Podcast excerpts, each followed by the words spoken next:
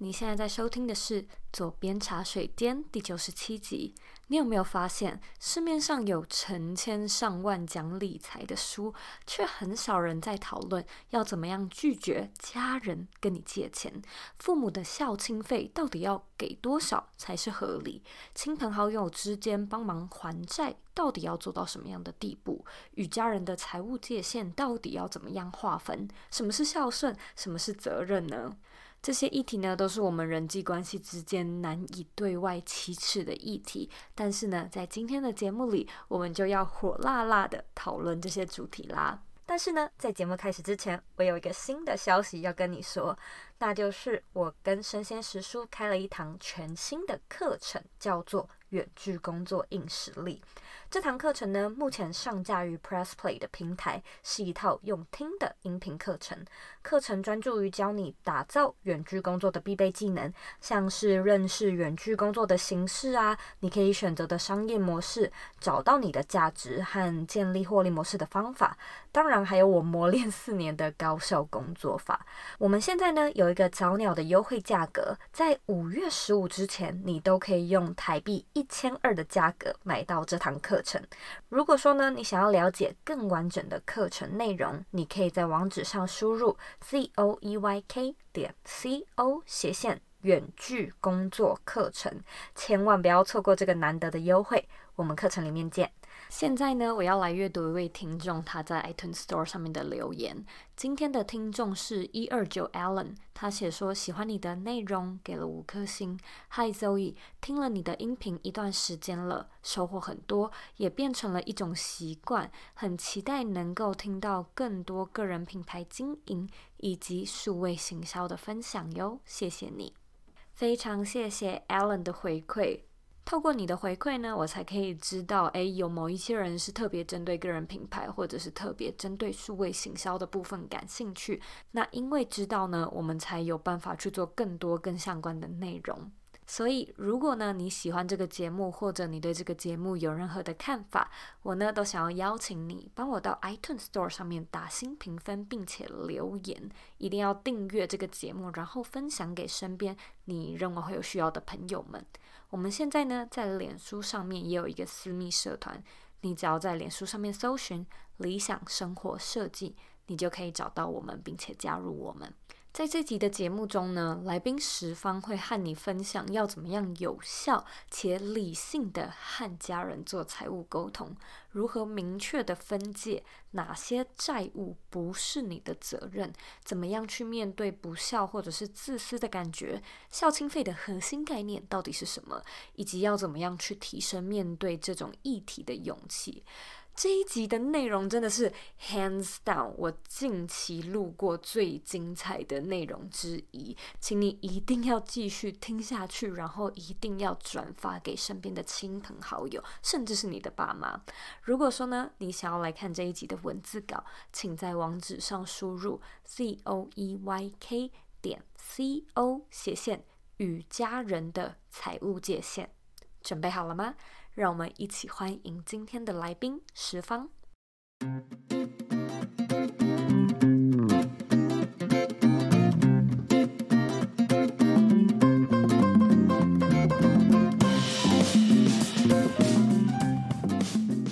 超级无敌开心，可以邀请到《与家人的财务界限》这本书的作者李雅文，也就是十方，来到我们的左边茶水间。今天呢，我们要聊的议题超级无敌，该怎么说呢？要说辛辣吗？因为我们就是要聊这本书的主题，我们就是要聊与家人的财务界限。我觉得这个。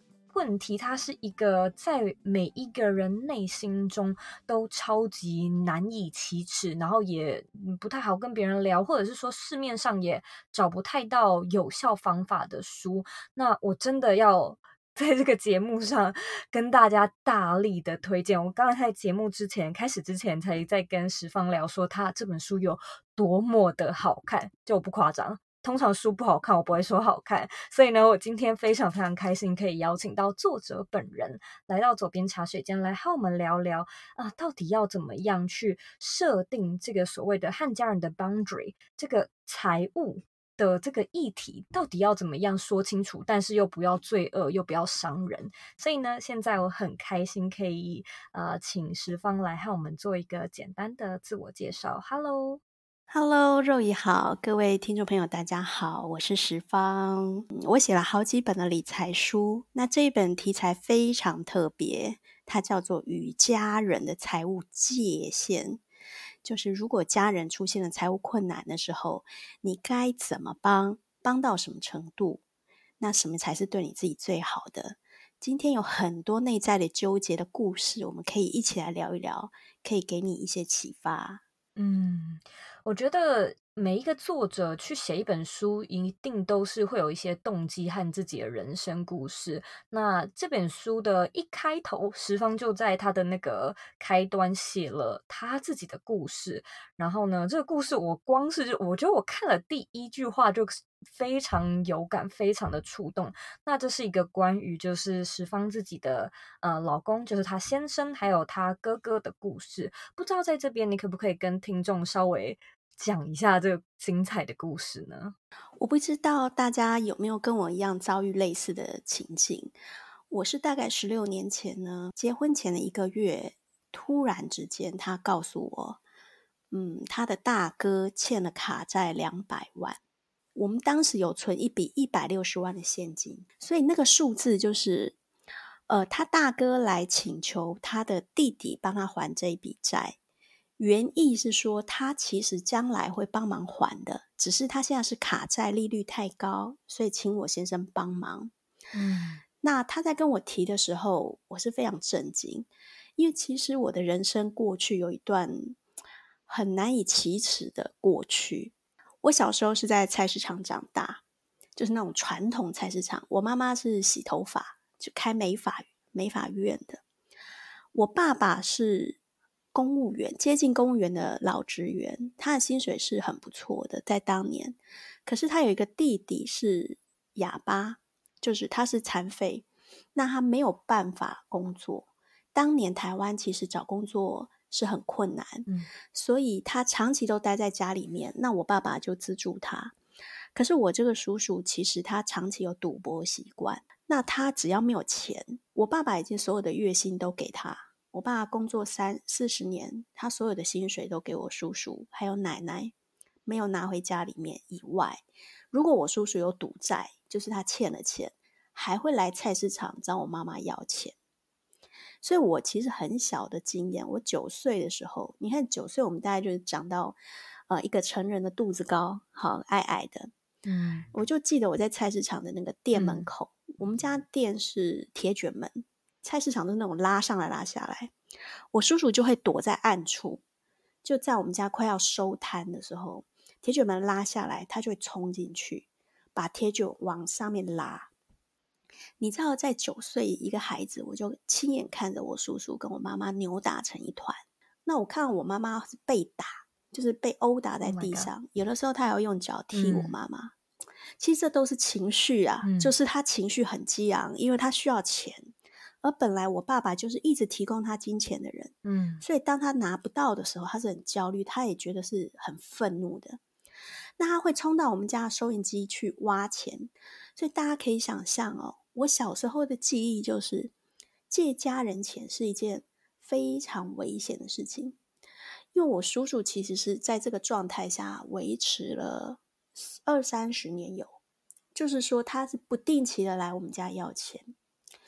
所以，当我遇到大伯，就是还未婚嘛，但是未来的大伯来借钱的时候，其实我很焦虑。嗯哼，嗯哼。可是我在这个事件里，当时我只承担着这个事情。我记得后来我们，我跟我先生大吵一架。我们在婚前几乎是交往八年，从不吵架。可是，在那个时候，几乎是要分手。在结婚之后，其实状况确实比我想象中还要还要严重。因为我结婚之后才发现呢，我当当时我们马上把他那两百万还清，用我们的一百六十万还清嘛。那我们的还清方法是直接我们自己再贷款出来，用自己的信用去贷款，这样我们才能结婚，付一些负负担。所以我们其实结婚之后就负债。那负债在还债的过程中，嗯、我跟我先生在这一个同一个事情上，我发现一直吵架。嗯，因为在这个事情里，如果你只听我的剧本，就是好像我是一个，呃，我很委屈。可是其实站在我先生的剧本里面，他其实也很委屈。从小哈，你知道乡下人其实是非常重视手足之间互相帮忙的。嗯哼，所以其实，在你有金钱能力的状态下，去帮这个事情是理所当然的，反而不帮才是有一点太薄情寡义，好像你很冷冷漠。所以其实我先生当时也承担了很大他在价值观上的压力。所以我当时就敏感的发现哈，我后来当然我的人生很特别，是呃，我还掉那笔债务之后，嗯、我才发现呢，原来我先生家里面的房贷也是我先生要帮忙还。所以当时我先生除了要还大伯的，就是自己哥哥的卡债以外，同时还要还家里面的房贷。嗯，那我觉得一个新婚夫妻来讲，这个经济压力是非常大的。你很容易会感觉钱像进来又出去，进来又出去的感觉。所以大概在结婚的第七个月，呃，隔年我马上就怀孕。我怀孕之后呢，就出现几件大事情。当年说要帮忙还债的那个大伯啊，他本来说他会帮忙还嘛，因为那是他欠的。他大概几个月后人就消失了，消失。就找不到，家人也都找不到，对，全部找不到。然后那个债务，因为是用用我们的信用贷款去贷的嘛，所以就等于全部掉到我们头上。那我先生是马上承担，就是呃，可能我过去不相信的过程中，我一直跟他吵架，他其实也很自责。嗯，他在自责情绪里面，他又看到我也常常哭啊，我其实有阴影啊。就是我会觉得又要还房贷又要还卡债，觉得自己动弹不得，有一点这种情绪。所以我在那个状态里面，那一瞬间，我觉得我承受的压力是一波一波再一波。嗯，其实我接受到的这个处境并不是很特殊，很多人都有类似的处境，只是看他是选择隐忍不发言，但是其实心里埋怨或者大吵一架都有可能。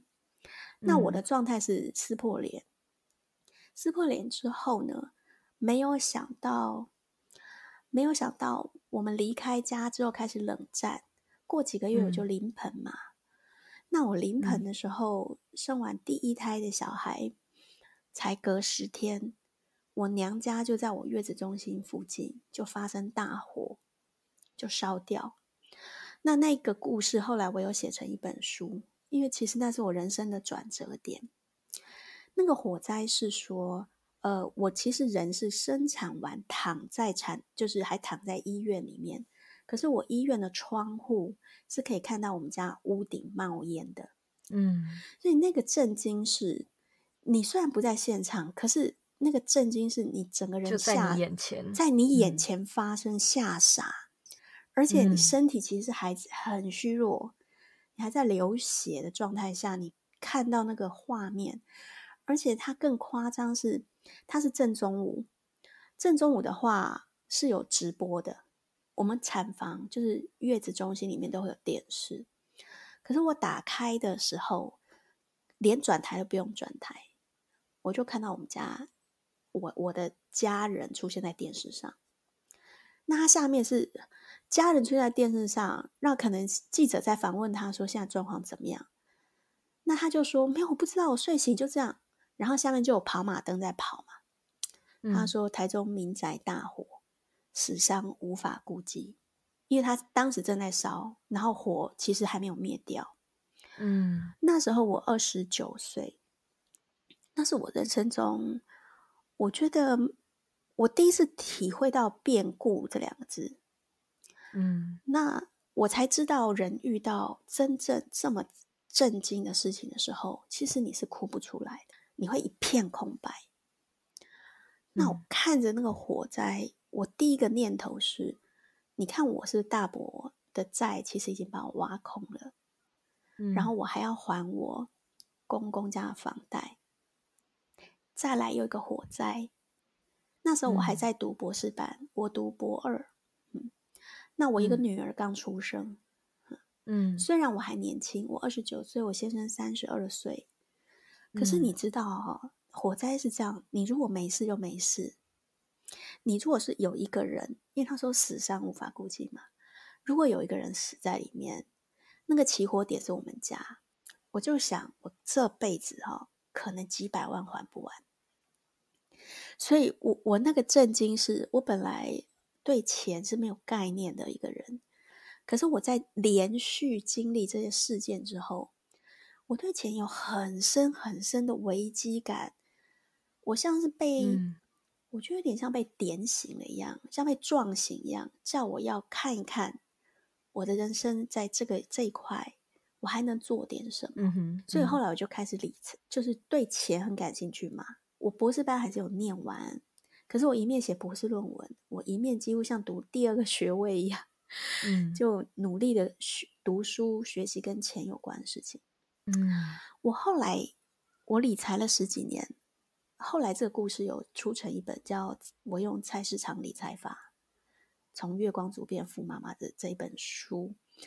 但是我，我虽然开始写书，然后也把这个故事告诉别人之后，我很敏感，发现一件事情。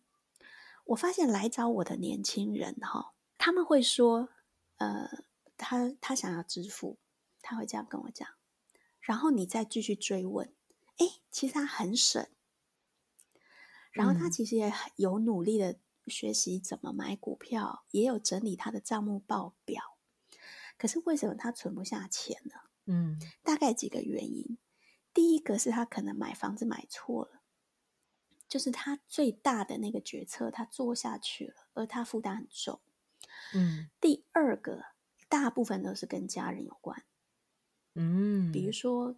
他每一个月就是他妈妈就要求他要上缴多少钱，帮他存钱，所以他没有剩、啊。有一种是这样，嗯，还有一种是全家住在一起，然后他固定就要去养家里面的其他人，比如说呃，可能家里面已经离婚又再回来的家里住的小姑，可是她心里可能有不满，但她不敢说出来，嗯，还有的是妈妈。嗯其实不缺钱，可是一定要跟小夫妻拿高额的赡养费，这种就是孝养金要很高，嗯、而且不能停。那媳妇很痛苦。嗯、我开始归类，发现说、嗯、不对呀、啊，我自己很努力的理财，那我也把这个故事写出来，希望可以给大家一些启发。嗯，可是大家的问题好像不在能不能省钱，能不能够。选股存股不止这样子，嗯，它有个核心的地方是，他、嗯、好像没有办法整理他跟家人之间的财务关系，没有错，嗯，嗯，所以后来才去写这一本家人的财务界限，因为我觉得这才是真正能把财理好的关键之一，嗯嗯，我觉得你说的就是谢谢你分享这么精彩的故事，我相信。嗯，就像你说的，其实大部分的人都遇过，嗯，多多少少有点类似的问题，但绝对不是每一个人都有勇气这样子说出来。那这也是这本书很好看的原因。不过，我觉得，既然我们聊到金钱的界限，我相信听众最感兴趣的一点，可能就会是那什么事情是我要负责的，以及以及。哪些不在我的责任范围之内？就是这个，光是这两个议题，我觉得一般人可能就会不太知道到底要怎么明确的分界耶。嗯，我觉得这个问题很有深度哦。我们常常会说，那我们不要讲原则，就具体点来讲。比如说，我爸爸，我爸爸生病，那我们家也有房贷，还有我的妹妹可能暂时需要回家里。要我提供她吃，提供她住，类似这样各种事情，到底什么是我该做的？我该做到什么程度？嗯，但是当我们在分析这个问题或谈这个问题的时候，其实这已经是技术性的问题。技术性，嗯嗯，我的意思是，其实我们首先要先问一个问题是：你有没有办法对自己的感觉跟情绪负起责任？我们常常承担了一件金钱压力，比如说你可能作为一个女儿，妈妈叫你拿一万块回家，你不满，可是你也做了，嗯，但其实你一直抱怨，而且你对妈妈很愤怒，嗯，然后呢，你常常跟你的闺蜜抱怨，然后你偶尔还会上脸书抱怨，好。那这 个就是，其实你没有承担对自己感觉跟情绪的责任。当你承担一个责任，什么叫把感觉呃承担起来？就是你要去评估这个事件对你的情绪跟感受是正的还是负的，加分还是减分，你必须要去评估过。嗯，评估之后，如果你决定，嗯，你你知道它是负分。这时候你要去承担起来，嗯，如果是加分，就是你确定你这一万块要给妈妈，是你真的很愿意做，而且你会很满足的，这你也要承担起来，嗯，所以你前面的评估是要冷静，嗯，而且是要诚实的，后面的承担是要干净要利落，嗯，如果你发现你不知道，而你承担起来，比如说你不知道你给一万是，其实你开始感觉局促。那这时候你开始出现行为，你想要去拒绝的时候，一个有负责任的人是，他能够去，嗯，预先设想他要接受的结果，嗯，呃、而且准备好承接后坐力一样去承接妈妈的不满，嗯，懂。嗯、这整个行动做起来之后，才叫做你对自己的感觉跟情绪负起责任。你得首先做到这样，然后再来问，什么事情我该负责。所以回答你刚刚问题，什么是不属于你的责任呢？什么是你的责任呢？用你的感觉来评估就可以了。嗯，如果一个给予哈，没有让你变得更有能力去爱人，比如说你给这一笔钱，你去帮了这个人，你不会觉得自己是更有能力的，更有自信，反而是变得很萎缩、很愤怒。这个钱就是你不该做、不该给、不该做的，嗯，这已经就是你的界限，它没有对错。嗯，诶，那我在这边想要丢一个呃剧情卡给你，就是假设有一些听众他可能会遇到的问题是。呃，假设呢，我有我有呃亲亲戚，或甚至是我的长辈，他们可能有长期酗酒或是抽烟的问题，所以他们就是在残害自己嘛。试了很多方法呢，他们可能都没有办法戒掉。然后有一天他生病了，那这个病呢，就是因为他酗酒抽烟而导致的，然后可能就有肺炎啊，或是呃胃出血等等之类的。那在这个当下，假设你觉得说，是这个长辈害他自己而生病，但是你又不能说哦，我才不管你嘞，因为你都不不好好照顾自己。那现在你生病了，是你自己造成的。就这这句话当然是超级难说出口，可是你自己心底是，就像你说的，你刚才的那个界限，你的感觉是是不好的，而且你很明显的知道自己是心不甘情不愿的，但是。又不能不去处理。如果说这些事情发生在直属，就是亲属的话，你觉得该怎么办呢？嗯，最近有个女孩子就遇到这个问题。那她呃家里有三个姐妹，她是第二个，而且还未婚。嗯，那爸爸得了癌症，哎，那运气很不好，就是妈妈也接着得了癌症。嗯，她身上有存一笔一小笔钱，可能五十万，她就问我。他家里已经只有他有这一笔现金，到底他医药费要给到什么程度才叫做有界限？嗯，其实他也不想全给。好，那这时候问题就来，他该怎么做呢？如果从实际上面来讲这个问题的话，我从理性来分析，会告诉他说，你要重新盘点你的资源。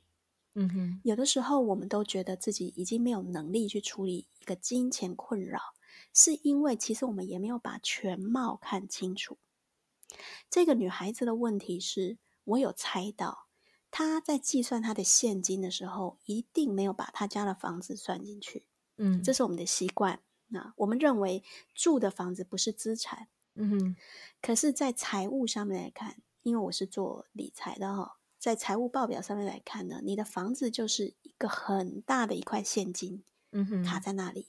嗯，所以你该做的事情是，因为房子是爸爸妈妈直系亲属嘛，哈，外公外婆可能慢慢累积下来的东西，你其实可以把房子拿去融资，嗯，因为现在利息也很低，这是实际上的做法。那你融资出来五十万、一百万，先帮爸爸妈妈去度过这个债务上面的问题，然后你尽量做到是你跟其他姐妹平均去分摊。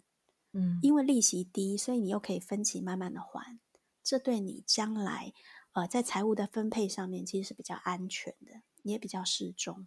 嗯，但是他讲到底还是有一个问题是，也许处理这种问题的，呃，这种难题的答案有千千百百种，但是你有一个原则，你一定要把握住，就是你要站在你的终点来看你的现在。当你做这个决财务决策，你给出去这五十万、一百万，将来在你五十岁的时候会发生什么事情？你你必须要看到才去做，你不要逃避它会发生什么，而你不愿意去面对，就糊里糊涂把钱给出去。嗯，因为我们往往很少跟爸爸妈妈或者跟自己讲，我五十岁、六十岁，我要为自己的人生负责。在我当时，我们理想中该存下来的钱是多少？嗯，这个数字是可以借由理财上面的步骤。其实你也可以看我的书，或者看更多理财书，你会画出一个清楚的呃地图。你的目标可能是多少钱？那个数字会出来，然后你要把它回推，你要把它回推，你现在能够每个月、每一年大概目标要存到多少，才有可能达到最终的结果。结果是由你现在做出来的，所以你现在不做，二十年后有压力的人，那个那个压力最大的可能就会掉到你头上。嗯，所以在这些事情上面，第一个我们刚刚讲，你首先是要有一个更盘点资源的技巧；第二个在心态上面，你就是要做看到终点的这种准备，这样子你才可以在这个问题上做好。嗯嗯。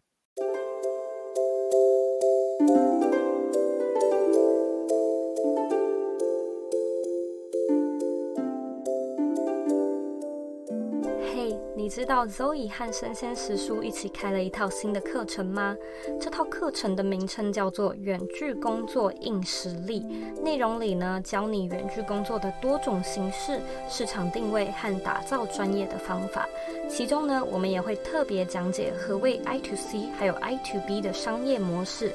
三个建构获利模式的概念，还有品牌重要的 CPC 元素，以及让工作被动化的 SOA 法则。我呢也会在课程里公开我远距工作四年来所学到的高效工作技巧。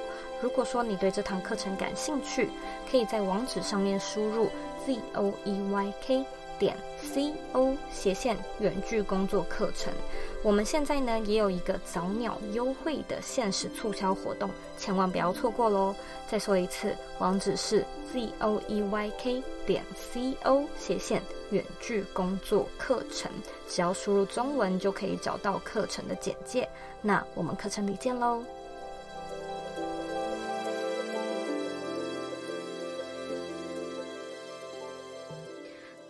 假设我们现在换一个角度来聊聊，嗯，可能是比较像是你先生当年的那个角度，就是他其实知道这个东西也许不是他的责任，钱不是他欠的，但是他的心里就是过意不去，因为我相信很多听众可能也会有这种感觉，就是啊，这就是我的家人，或像你说的，就是你先生就会觉得说手足之间一定要帮，不然谁帮？那如果是这样子的话，其实我们就会牵扯到内心可能就会有罪恶感，或者是或是道德的压力。那我想要知道你怎么看待这件事情，或者是当听众发现他自己身上也有这种呃莫名的罪恶，他要怎么样去改变自己的观念呢？我们通常啦，最大的压力会出现在两个，一个是孝顺这个话题。我如果不帮我的爸妈，其实我很不孝。尤其爸妈养我们长大，嗯，他养了你十八年，你还他十八年，这是天经地义的事情嘛。我以前都有这个经验。嗯、第二个是我们很怕说我们会很不帮别人，其实是很自私。嗯，所以你首先要弄清楚自私的感觉，你得把自私这件事情理解透彻，你也把孝顺这件事情要理解透彻。嗯，所以在与家人财务界限里面，其实他有一整个章节在讲这个话题。因为我知道，它其实是每个人内在最恐惧、最过不去的坎。嗯，那孝顺是什么？你要怎么去理解它？我们以前都觉得说，爸妈给我多少，长大之后我该还他多少嘛。嗯，可是有借有还，其实是债务的概念。我们常常说，我们还的时候要连本带利的还，这是我借欠债才这样做。那父母跟子女之间的关系。其实你要用礼物来看，嗯，礼物是当有一个人生日的时候，其实你会送他东西，可是其实你是庆祝他特别的这一天，你不会期望他还礼物的，嗯，可是其实他长，他可能隔年到你生日的时候，他很自然就会送你，而且他还会想着要怎么送给你你最喜欢的东西。嗯，这时候你跟这个人之间的流动是这样子起来的。嗯哼，其实父母跟子女之间的金钱养育关系更像是礼物，而不是债务。嗯，包括爸妈对待子女，应该也是这个状态。礼物也有给的限度，我们也不会倾家荡产去买个礼物送给别人嘛。所以，其实在这个关系里面，如果你能够用礼物来看待，当你没有能力去给你父母的时候，你不需要觉得有愧疚感，嗯，所以如果你是以这个状态跟你父母互动，你们之间的关系才是流动的，因为那都是爱的流动，嗯，感恩的流动，而不是债务的流动，嗯，一旦进入债务，大家就会开始计较，嗯，那自私要怎么想？我们我们都觉得我们不帮别人是不是自私嘛？好，这我要回头来问大家一个问题，若雨说。呃，理想的生活是你，嗯，我们在讨论是理想生活是什么样的生活？对自己好，让自己快乐，这件事情应该要有罪恶感吗？我们几乎所有人都没有办法去确定自己为什么来到这个世界上，自己这一生追求的目标是什么？如果你能把自己的生活的目标锚定，锚定就是像一个在海里放一个锚一样放下去。你确定你这一生追求的就是快乐？嗯，你背负责任也是为了快乐。你今天跟父母产生连结或维持关系去赚钱，你也是为了快乐。你要锚定在快乐这件事情上来思考自私这个概念。嗯哼，所有的快乐的生活都是以自身做出发的。嗯，可是自私却是一个好像负面的词。事实上，当你自己是很满足的状态下，你有没有发现，你很容易把让别人也快乐起来，而且你很愿意给。嗯，人是很特别的，当他欲望被满足了，当他的快乐是满出来的时候，他一定会去给。嗯嗯，而不是是被压迫着说要给你东西。所以，其实这个顺序是这样子，你不应该看待。你有所保留的给钱叫做自私，嗯，你应该把它看待是你在热烈的爱自己，而只有先这叫步骤，你先热烈的爱自己，让自己变得很满足之后，你一定会去给别人，嗯，所以你是在满出来的状态下去给。你如果做到在孝顺跟自私上这两个概念重新去思考，把它看清楚。你比较容易从这种内疚的情绪里面走出来。嗯嗯，我完完全全认同你刚刚说到的这几点，因为我觉得其实我自己一直以来都算是一个蛮自私的人，可以这么说。但是呃，我觉得对我而言，可能就是那个优先的排序，就是说我自己的快乐，我把它排在很上面。嗯，然后我我没有意识到这是一个自私的事情，然后。大概到了就开始工作之后，我其实就有发现，因为我的自私，所以呢，我的快乐程度被 take care 的很好。就是我自己知道，嗯、我很知道我自己要什么，我知道我自己想要的生活，然后我知道什么事情会让我自己开心。因此，就是当我不开心的时候，我很快就可以解决了。我知道吃个大餐，睡睡个大头觉，或甚至哭一哭，我通常就好了。因此，我的状态一直都蛮好的。然后久而久之，我就发现。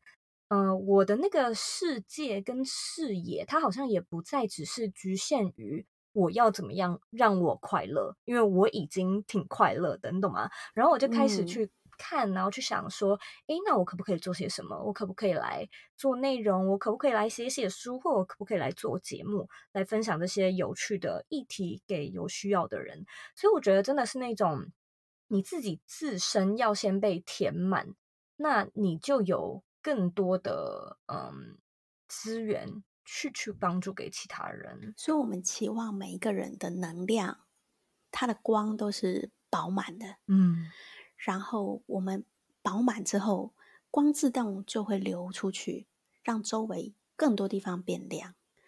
所以我们该追求的就是自私。其实你就应该要追求自私，它不是负面的词，因为它其实有很多层的层含义。我在这边就想要和你跳着聊另外一个问题，呃，就像我们刚提到的，其实很多时候你应该是要知道，嗯，例如说这个礼物的界限在哪嘛，然后呃，知道要要出借了，知道可能要负债了，你应该要勇敢的说出，其实你自己不喜欢，你没有办法接受这件事情。可是我觉得讲是这样讲。可是许多人可能还是不太敢去面对。然后你在书中提到几个观点，我觉得超有趣，我非常想要跟你聊一聊。你说自由它是值得冒险的，可是也要注意不要去陷入三角关系。我觉得这个三角关系想要和你聊一聊，就是让听众知道说你在这边三角关系指的是什么样的一个情境，还有嗯。就像我们刚刚说的，有的时候勇敢说出自己不喜欢是必要的，但是也是很需要勇气的。就是你会觉得说，我们应该要怎么样去勇敢面对呢？我我举一个例子是，我最近有个朋友，刚好他姐姐嗯跟他先生吵架，大吵一架，所以就回到娘家去住。那回家去住之后呢，弟弟住在家里，其实跟弟妹。长期都是在外面买便当回家吃，那因为姐姐也回家，所以姐姐就拜托弟弟每天带晚餐的便当回去，但是是不付钱的，因为弟弟也不好意思跟姐姐算钱。嗯哼。可是大概这样持续了一个月之后呢，其实弟弟开始，弟弟没有不敢说什么，但是弟妹其实开始不舒服。嗯哼。于是呢，当姐姐再打来的时候。弟妹就开始怂恿弟弟说这样子的话，弟弟会说啊，我今天下班比较晚，可能没有办法，嗯，或者说那里不顺路，也就是说弟弟开始用借口，嗯、可是他不直说，嗯哼，哈，这也是会发生在我们生活中的事情，我们都认为这个是叫软钉子啊，嗯，照理说他应该要自己清楚知道这个界限。嗯，但是我想在书里面讲出来的是，也许这个技巧在有些地方上是呃蛮好的一种模糊跟弹性，但是在这一件事，在金钱这件事情上，可能没有那么适合。嗯，你尽量勇敢说出自己的不喜欢，为什么很重要？不要三角传话的意思是，有时候我们不满。比如说，媳妇对婆婆不满，所以她就叫先生去转告婆婆，说她不愿意做这件事情。哈，这很常见。那这代表的意味是你其实暗示对方，你没有勇气告诉他实话。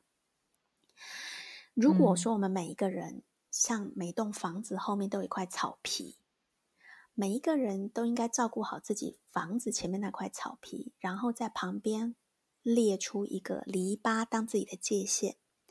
当你不敢跟别人说你想要什么，不想要什么的时候，代表你对自己想要的东西不清楚。这个意思是你的篱笆就没有立起来，你没有画出来哈。第二个，你不敢说你不喜欢，而且当别人踏到的时候，你愤怒的把它挡回去。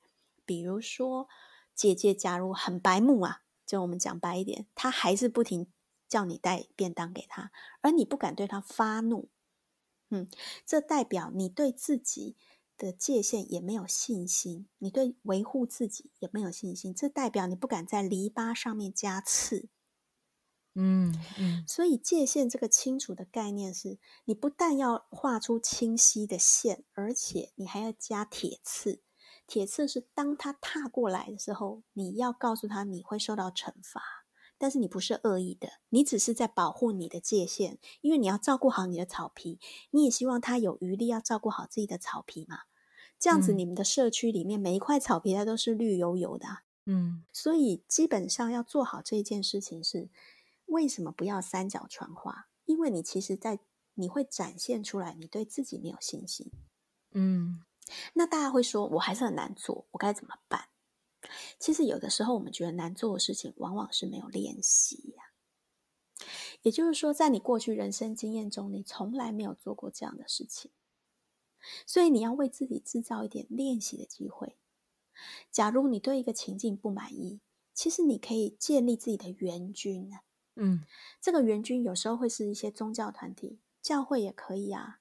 那也也有可能是呃心理咨商师或一些心灵成长团体。嗯，我在书里面说，建议大家找的后备军哦，就是你的援军，最好不要是闺蜜，嗯，尤其是同病相怜的闺蜜，尽量不要找。因为其实你在处理这一类问题的时候，你最好找比你领先半步或一步的人。嗯而不是跟你在同一个位置的人，嗯、不然你们会蹲在一起，然后开始抱怨。嗯、抱怨只有抱怨而已啊！你你们关键是要让关系变得更好，你的内在要被 take care，你要被照顾好。嗯、所以你找好一个比你领先半步的援军，嗯、然后跟他们进行对话练习，嗯、练习几次，然后你再说出来，一回生二回熟，你会开始熟悉怎么去建立这种界限。其实建立出来感觉非常好。嗯，我自己练过几次，那直说之后，你会对自己也感觉很有信心嗯，嗯，而且很奇怪，别人不一定会愤怒哦，还不一定会生气，他反而会回过头来尊重你哦。嗯，我觉得在这边我们可能就顺道来聊。假设我们现在的听众已经度过了那一关，就是说，好，我已经知道我要勇敢说出我自己的不喜欢，然后我也练习，所以我说出来了。那这个时候啊，我觉得你书中提到的一个概念很有趣，它叫做 hurt and harm，也就是说，我现在说出来了，我伤透了他的心，没有错。但是我没有伤害到他，我觉得这个伤而不害的概念其实是每一个人都要学会秉持的。但是如果对这个概念不熟悉的人，我们要怎么样用这样子的原则来和家人面对这种金钱的难题呢？书里写这一段的时候，我也觉得很有趣哈，因为他讲的是说，牙医其实在你的牙齿上钻洞，所以他 hurt 你了嘛。可是他最终其实把你的牙齿治好了，所以他没有 harm 你。那所以 hurt 跟 harm 的差别到底在什么地方？其实是用结果来看。也就是说，当我们去做一个决策，像我爸爸当年如果说不给我叔叔钱，他短时间可能会 hurt 他嘛，因为他可能没有办法还赌债，他可能会被打。嗯，但是长期来看，他最终结果可能是什么？是他有可能因为没有钱去赌博，而开始警惕到他不能再继续这样下去。就长期来看，他最终结果有可能会把它导向好的。所以，当我们去做一个思考，嗯、我可能现在会伤害他的时候，我们要怎么去想？啊、呃，要怎么做决定？最终你要用一个长远的结果来做决策。嗯，这样子你就可以做出比较恰当的决定。嗯嗯，那呃，我也想要提问一下，就是其实你在书中提到了一个学术上面的方法学，它叫做多层次剖析法。那这个东西其实我们在设计思考里面也会聊到。然后那时候你就提到说，诶，这个多层次剖析法它可以用在借钱的这个部分，也就是说，呃，如果说真的有人来借钱，然后你要把这个钱借出去的时候，其实你是要先问问自己为什么要做这笔钱。那我现在想要问你说，你可不可以和听众介绍一下这个方法，以及如果我们在日常生活中应该要怎么样做使用呢？借钱出去的时候，为什么在书里面讲要先问自己为什么，而且要追问为什么？里面有一个顺序。这个的原则是这样子：我们每一个人说什么话、做什么事，其实就像一个冰山。嗯，也就是说，你说出来、做出来的是冰山的上面，可是其实下面有一大块是看不到的。嗯，那当我们要击碎这个冰山的时候，你要从大块的敲起，它才有可能被击碎。嗯，你从上面是没有用的。嗯，所以关键是为什么要问为什么？为什么？为什么？因为我们要把一个人借钱的最终动机问清楚是什么。嗯，这是一个很有效的技巧哈，很多心理学有的都有在用。就像是有一些爸爸，他会觉得他必须帮女儿出头期款。嗯，因为房子的头期款，因为他怕跟小孩好像自己显得没有义气。或者是好像没有尽责当一个爸爸的责任，嗯，这时候我们追问他：你为什么要帮女儿出这个钱？你觉得没有尽责会让你得到什么？嗯，不停的追问之后，他告诉我们说，其实他很害怕女儿不爱他，嗯，或因为他没有那么关心女儿，女儿就跟他连结感没有那么深，牵绊没有那么深，所以我们这时候才能够去帮助他说。那你既然最终要得到的是跟女儿的牵绊，你为什么一定要给她钱让她买房子才能得到这个东西呢？也许你帮她常常带孙子出去玩啊，减轻她的负担，也可以让你的女儿感觉到你很关心她。嗯，你看她一样是这个结果，她想得到的这个东西，但是做法其实可以很多种。嗯，你知道吗？你必须要弄清楚他真正想要从。借钱这个关键里面得到的东西是什么，然后才有可能把它拉到一个新的方法去解套，嗯，不然它会在里面不停的绕。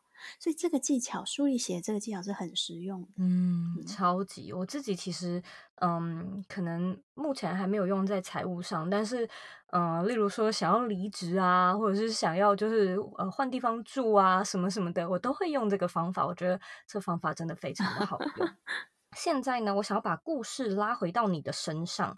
我觉得现在就是十几年后了，其实一切 turn out to be good，就是你现在的成就非常棒，然后也出了好几本书，然后，嗯、其实，在理财上的位置也非常非常的好。所以我很好奇的是，如果可以 summarize 的话，你认为自己做了哪三个最关键的转换，才会到自己现在的位置呢？我觉得回想起来，我能够最终挣扎出一条不一样的路，是因为我用了三种不同的角度去看待自己。有一度，我觉得自己是个受害者啊，但是我发现，抱持着这种情绪停留在愤怒里面，其实是没有办法前进的。嗯，我最终能够变好，是我对过去这个经验是采取了俯瞰的角度。嗯，俯瞰是说。我用比较高的角度去俯视我自己。嗯，如果我用比较高的角度去俯视我自己，我会看到不止我，还有很多人的脸。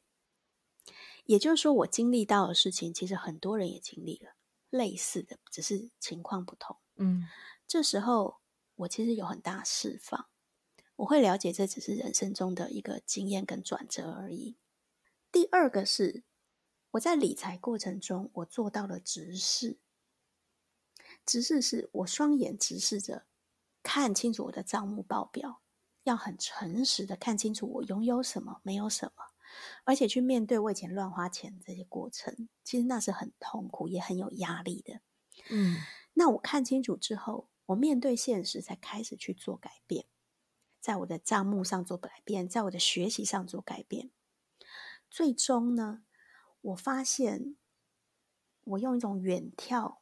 的角度去看待我的未来，也就是说，我发现我的人生赚钱到某个程度之后，就像肉一样，我必须要满出来的去给。嗯，所以我问我自己，有什么是我可以跟别人产生连接，而且去把我所知道的东西给出去的？我发现成为一个写作者会是我天赋、能力、使命的最大集权。所以后来我成为一个以以金钱为主题写的写作者。而当我这样做的时候，我发现我的生活变得很充实，很有层次感。所以在最终，我如果真的要 summarize 我过去的人生，我会觉得我对过去的自己。采取俯瞰，我对现在的自己，我直视；我对未来，我远眺。我用三种不同的角度，呃，最后我觉得我收获一个蛮理想的人生。非常感谢你今天在节目中这么精彩的分享。如果说大家对你的呃书本感兴趣的话，我们哪边可以找到这些书呢？大家可以上博客来搜寻“财务界限”。这四个字，以及在 Facebook 去寻找“十方富裕人生”，就会找到我了。嗯，没有问题。那如果听众感兴趣的话，回到这一集的原文也找得到十方的相关连接。现在呢，我要来问你最后一个问题，就是你认为的理想生活是什么呢？我是一个投资者，所以理想生活是掌握周期的人生。可不可以解释一下这是什么意思呢？你知道山啊、水啊、天啊、地啊、四季，它都有周期。嗯哼，所以人生最理想的状态是在该舒展的时候舒展，该收敛的时候收敛，该给予的时候给予，该回归的时候回归。所以我渴望我自己可以像天地水一样，有周期的掌握我自己的人生，踏准节奏。讲的太好了吧，好会讲，就真的是一个非常会写书的作者。我觉得听众完完全全可以在嗯、呃，就是你咬文嚼字的过程中，知道你写的这本书有多好看。那 谢谢。今天呢，我真的非常荣幸可以邀请到你，也谢谢你特别花时间来到这个节目。我在这本书里面学到很多很棒的知识，也感谢你愿意敞开心胸的写这本书。谢谢 Zoe。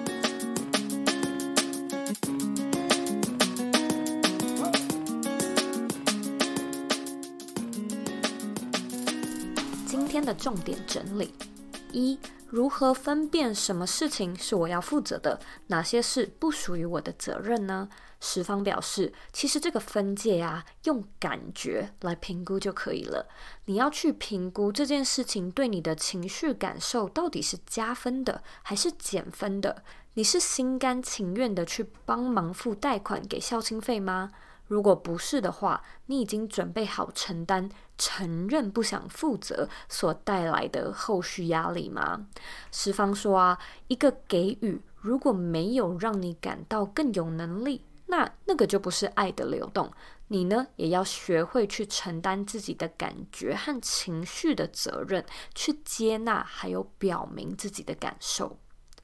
二。十方说，父母与子女之间呢，要用礼物的概念来看待整段关系。父母并没有欠你。你呢，也没有亏欠父母，有借有还是债务的概念，在亲情的关系之间呢，你不能用连本带利的角度去经营，那彼此的关系反而会像是一个枷锁。反之，如果呢，你能用礼物的概念来看待，你就会知道送礼这件事情应该是真心诚意、发自内心，而且是自愿自发的。你不会去负债或者是倾家荡产的去送礼，那给予礼物也不该成为你生活上的经济负担，因为礼物本身就是一个呃有额外的余力才会去做的事情，而礼物本质讲求的其实也是心意，而不是账面上的数字。三，在情绪勒索和多角关系中，我们要怎么样去判断自己是否该借钱或者该帮家人还债呢？十方表示，你可以试试看多层次剖析法，这是一个心理学上面的术语。然后呢，在设计思考上面也可以很常看到。简单来说呢，多层次剖析法就是一个不断去问为什么，层层解开洋葱皮底下的核心，找到借钱行为背后还有冰山底下的真正原因到底是什么。你会发现呢、这些原因通常都是一种感觉、感受，它很少真的是物质或者是外在的东西。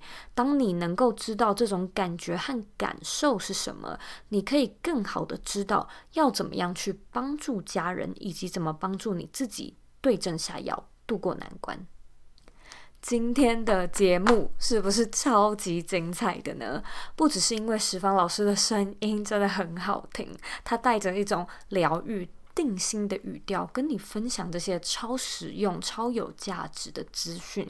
我呢，真的真的很开心有机会做这一集的内容，而且这本书真的是非常的好看。所以啊，如果说你回到这一集的原文，或者是在各大书店，应该都可以找得到《与家人的财务界限》。非常感谢你的收听，希望呢，你跟我一样，在这一集的内容里面得到满满的收获。如果说呢，你有任何的问题或者有任何的想法，你都可以回到网站的原文，或者是我的 Instagram 上面找我。我的 IG 账号跟我的网站网址一模一样，是 Z O E Y K。点 co，你呢可以截图这一集的节目，分享到你的 IG 线动上面，tag 我，让我知道你有在收听，让我知道你的看法。最后的最后呢，我知道你是非常忙碌的，我也知道呢，你可以选择去做很多很多其他的事情，但是呢，你却选择来收听这一集的节目，我真的真的非常的感谢你。现在呢，我也想要请你再花三十秒的时间，好好的思考一下。听完这一集，你觉得最大的 take away，让你脑洞大开的那一个点是什么呢？把你的答案分享到这一集的原文里面吧。我们下次见喽。